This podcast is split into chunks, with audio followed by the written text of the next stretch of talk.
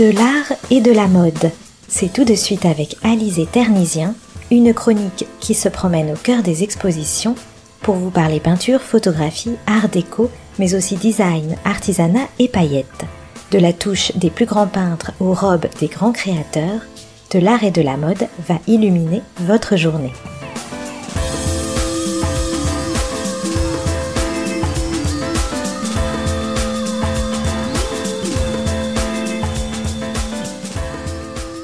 Bonjour chers auditeurs, cette semaine je vous fais prendre l'avion pour découvrir un ovni posé sur une mer de sable entre Building et Golfe Persique, le Louvre Abu Dhabi. Le Louvre Abu Dhabi a été influencé par des constatations aussi élémentaires. Il veut créer un monde accueillant, associant dans la sérénité les lumières et les ombres, les reflets et les calmes. Il veut appartenir à un pays, à son histoire, à sa géographie sans en être la traduction plate.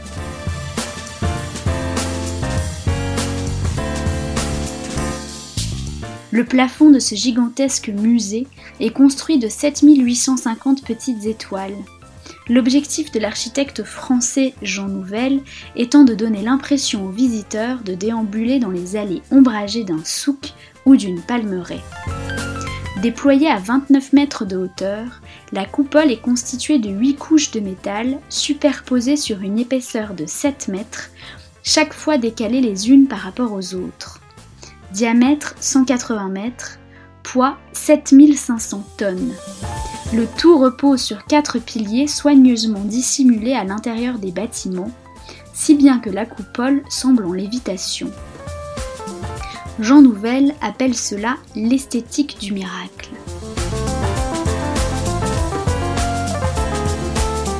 C'est un lieu calme et complexe. Pourquoi un ovni? Sa coupole semble véritablement posée là, comme un vaisseau, le visiteur est transporté sur une autre planète, pleine de quiétude. Un conseil, passez moins de temps à contempler les œuvres pour méditer sous cette coupole, face à la mer, bercée par le vent qui s'engouffre.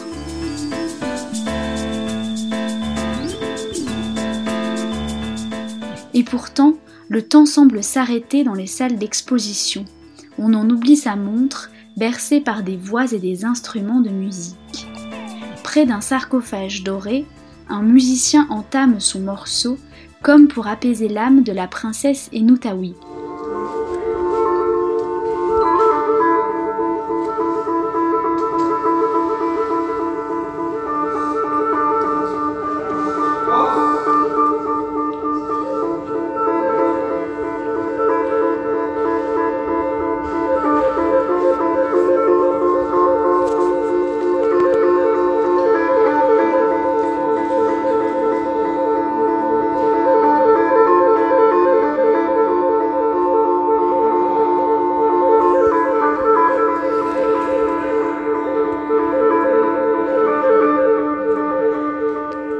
D'une tenture des Gobelins, un songe, une femme vêtue de jaune, les doigts sillonnés de bijoux, posant sa voix sur un air de guitare.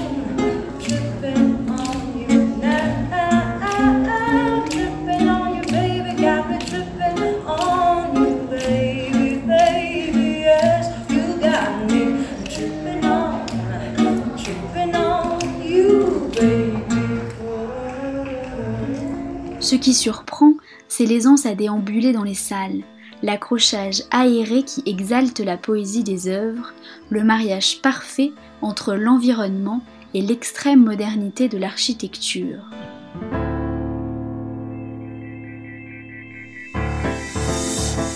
Puis, il y a le parti pris. celui d'un musée universel, où les œuvres dialoguent, quelle que soit leur provenance géographique, pour construire une trajectoire commune de l'humanité, sans les cloisonnements et les repères traditionnels. Résultat, dans les salles se côtoient des masques d'or du Moyen-Orient, de Chine et du Pérou, ou encore une sculpture de Giacometti, une autre de Brancusi.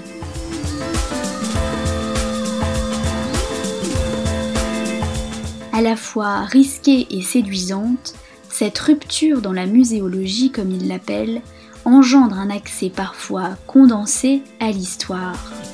Le parcours est divisé en 12 chapitres répartis dans 23 galeries et suit un tracé chronologique.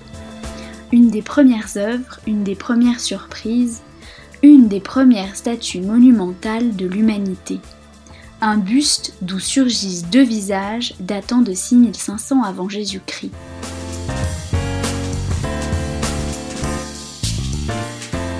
Le musée devient le but d'une promenade urbaine, jardin sur la côte, havre de fraîcheur, abri de lumière le jour et le soir, son esthétique se veut en accord avec sa fonction de sanctuaire des œuvres d'art les plus précieuses.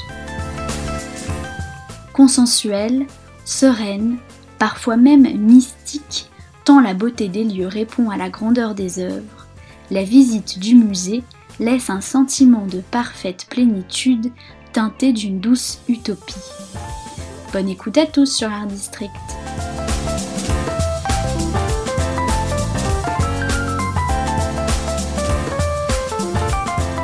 C'était de l'art et de la mode sur Art District, la chronique d'Alizé Ternisien.